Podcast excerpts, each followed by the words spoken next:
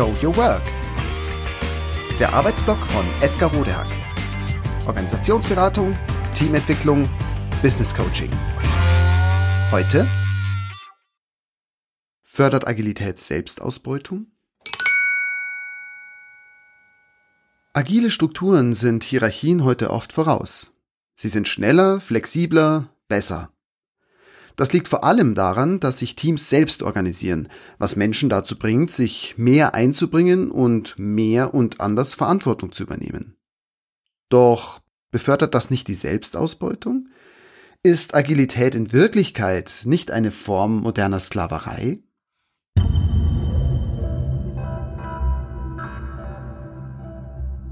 Diesen Vorwurf höre ich oft. Agilität sei nichts weiter als ein übler Trick, der Menschen und Teams nur dazu bringen soll, sich noch mehr selbst auszubeuten.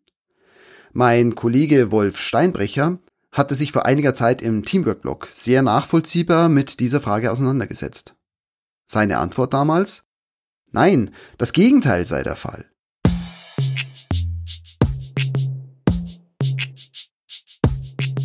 Denn erstens handle es sich bei dem, was wir landläufig Selbstausbeutung nennen, in Wirklichkeit um Ausbeutung, Zweitens schaffe Agilität bewusst und mit Ansage Strukturen, um eben diese Ausbeutung zu verhindern.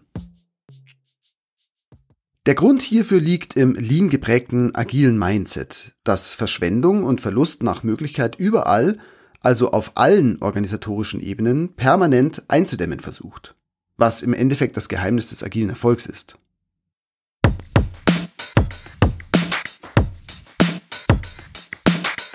Erstens Mura, Unausgeglichenheit. Zweitens Muri, Überlastung. Drittens Muda, Verschwendung. Nimmt man es genau, dann bedeutet Selbstausbeutung, dass Menschen selbst und freiwillig entscheiden, sich auszubeuten oder sich ausbeuten zu lassen, also zusätzliche Dinge zu tun, ohne dass sie etwas davon haben.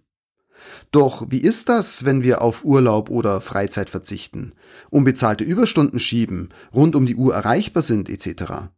Tun wir das wirklich freiwillig? Wahrscheinlicher dürfte sein, dass wir das bewusst oder unbewusst tun, weil wir uns dazu gezwungen, zumindest aber gedrängt fühlen. Aus welchen Gründen auch immer. Zum Beispiel, weil wir denken, dass man das von uns verlangen kann, aus Angst vor Status- oder Jobverlust oder schlicht, weil automatische Stressmuster greifen.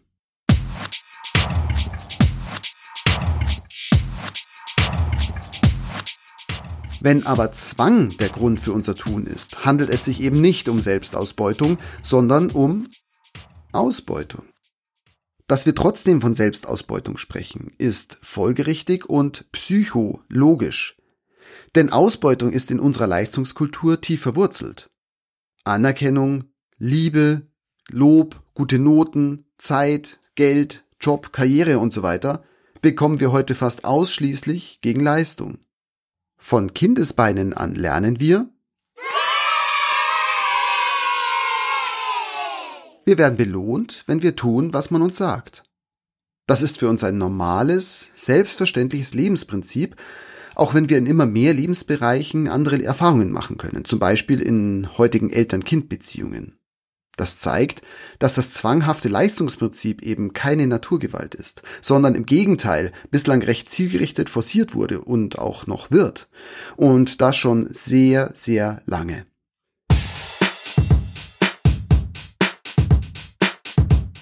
Weil wir aber von einem freien Willen in einer freien Welt ausgehen, heißt das, dass wir dieses zwanghafte Leistungsmodell für uns auch aus freien Stücken akzeptieren.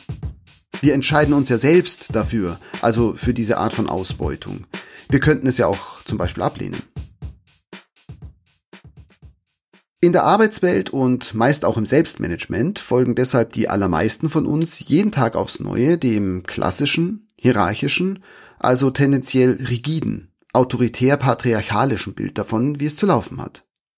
Weil sie oder wir das dürfen oder gar müssen, setzen Mitglieder einer Organisation andere Mitglieder ihrer eigenen oder auch anderer Organisationen unter Druck, um sie zu Dingen zu bewegen, die sie mutmaßlich von sich aus nicht getan hätten. Das geschieht in der Regel unbewusst und unreflektiert, aktiv oder auch passiv. Mal also sind wir diejenigen, die einfordern, mal lassen wir zu, dass man uns drängt. Alle Sandwich-Manager unter uns wissen, was das heißt. Dass es auch anders laufen kann, kommt uns selten in den Sinn, obwohl wir immer öfter mit diesem Prinzip an Grenzen stoßen. Zum Beispiel, wenn wir unzufrieden werden oder zu langsam zu schlechte Ergebnisse produzieren.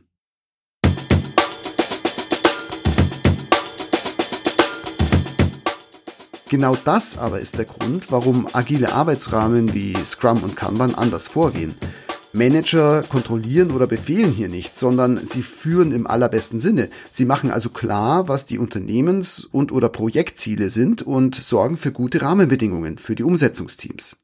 Die Teams und ihre Fachexperten wiederum entscheiden dann über die Umsetzung. Welche Aufgabe hat welche Priorität? Wann wird welche Aufgabe erledigt? Wer macht das? Es soll so wenig Management wie möglich gemacht werden und wenn, dann dort, wo es wertschöpfend ist und Sinn macht vor allem also in den Umsetzungsteams. Sie sollen schließlich pünktlich jene Ergebnisse liefern, die man gemeinsam vereinbart hat und die der Kunde von uns haben möchte. Man kann übrigens zu Recht fragen, was daran neu und anders sein soll im Vergleich zur klassischen Managementlehre. Die Antwort ist wenig. Agilität setzt jetzt aber organisatorisch das um, was wir schon seit vielen Dekaden wissen und auch fordern.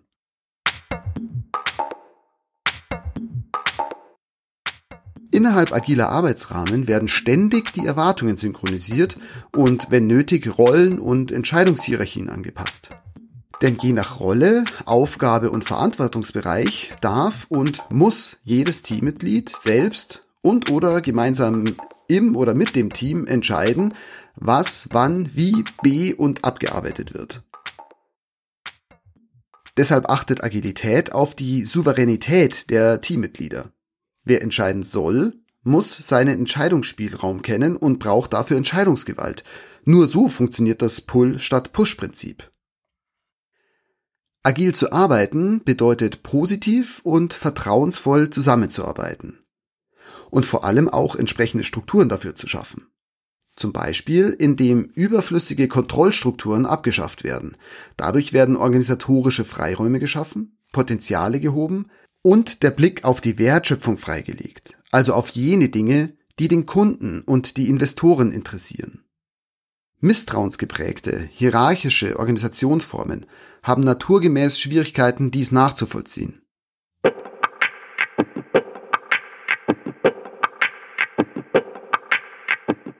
In echten agilen Strukturen sind Menschen aber Experten, die auf Augenhöhe arbeiten. Also diesmal wirklich und nicht nur wie bisher für die Imagebroschüre. Denn ihre Aufgabe ist, sich maximal einzubringen, als Fachleute und auch als Prozessexperten ihrer eigenen Arbeit, die nicht nur ihren eigenen Fachbereich im Blick haben, sondern auch für das große Ganze denken. Auch in organisatorischen Belangen. Das ist natürlich auch wertschätzend und motivierend. Aus organisatorischer Sicht ist es vor allem aber Schlau, denn so können die Fachleute machen, was ihnen in hierarchischen Strukturen aufgrund eines bürokratischen und organisatorischen Überbaus erschwert wird, nämlich ihre eigentliche Arbeit erledigen, und zwar dann, wenn es am besten und sinnvollsten für sie ist. Und zudem so organisiert, dass es gut für sie, die Ergebnisse und das Team ist.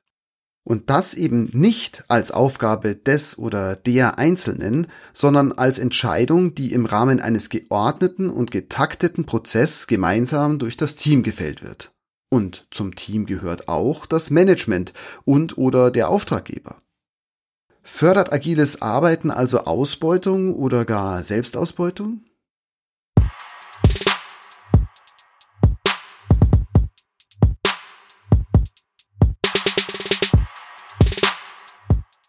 Es ist nicht auszuschließen und in unserer Leistungskultur halte ich es sogar für naheliegend, dass agiles Arbeiten dafür missbraucht wird.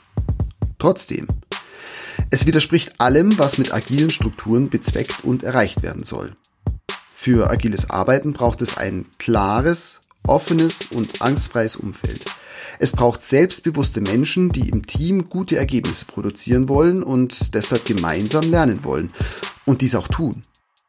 Fehler, Konflikte und Missstände werden hier regelmäßig gut und zielgerichtet behandelt.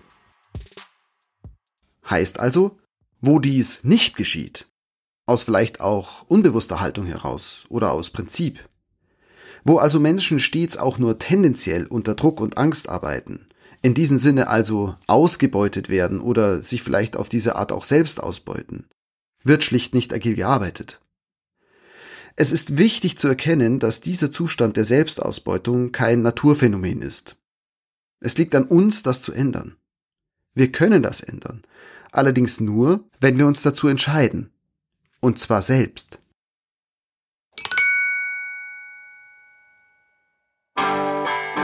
Das war Show Your Work.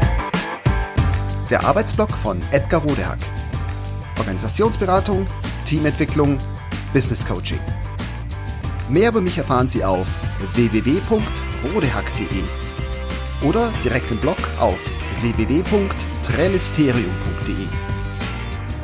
Wer mich kontaktieren möchte, kann das gerne tun unter info@rodehack.de oder auf LinkedIn. Vielen Dank fürs Zuhören. Bis bald.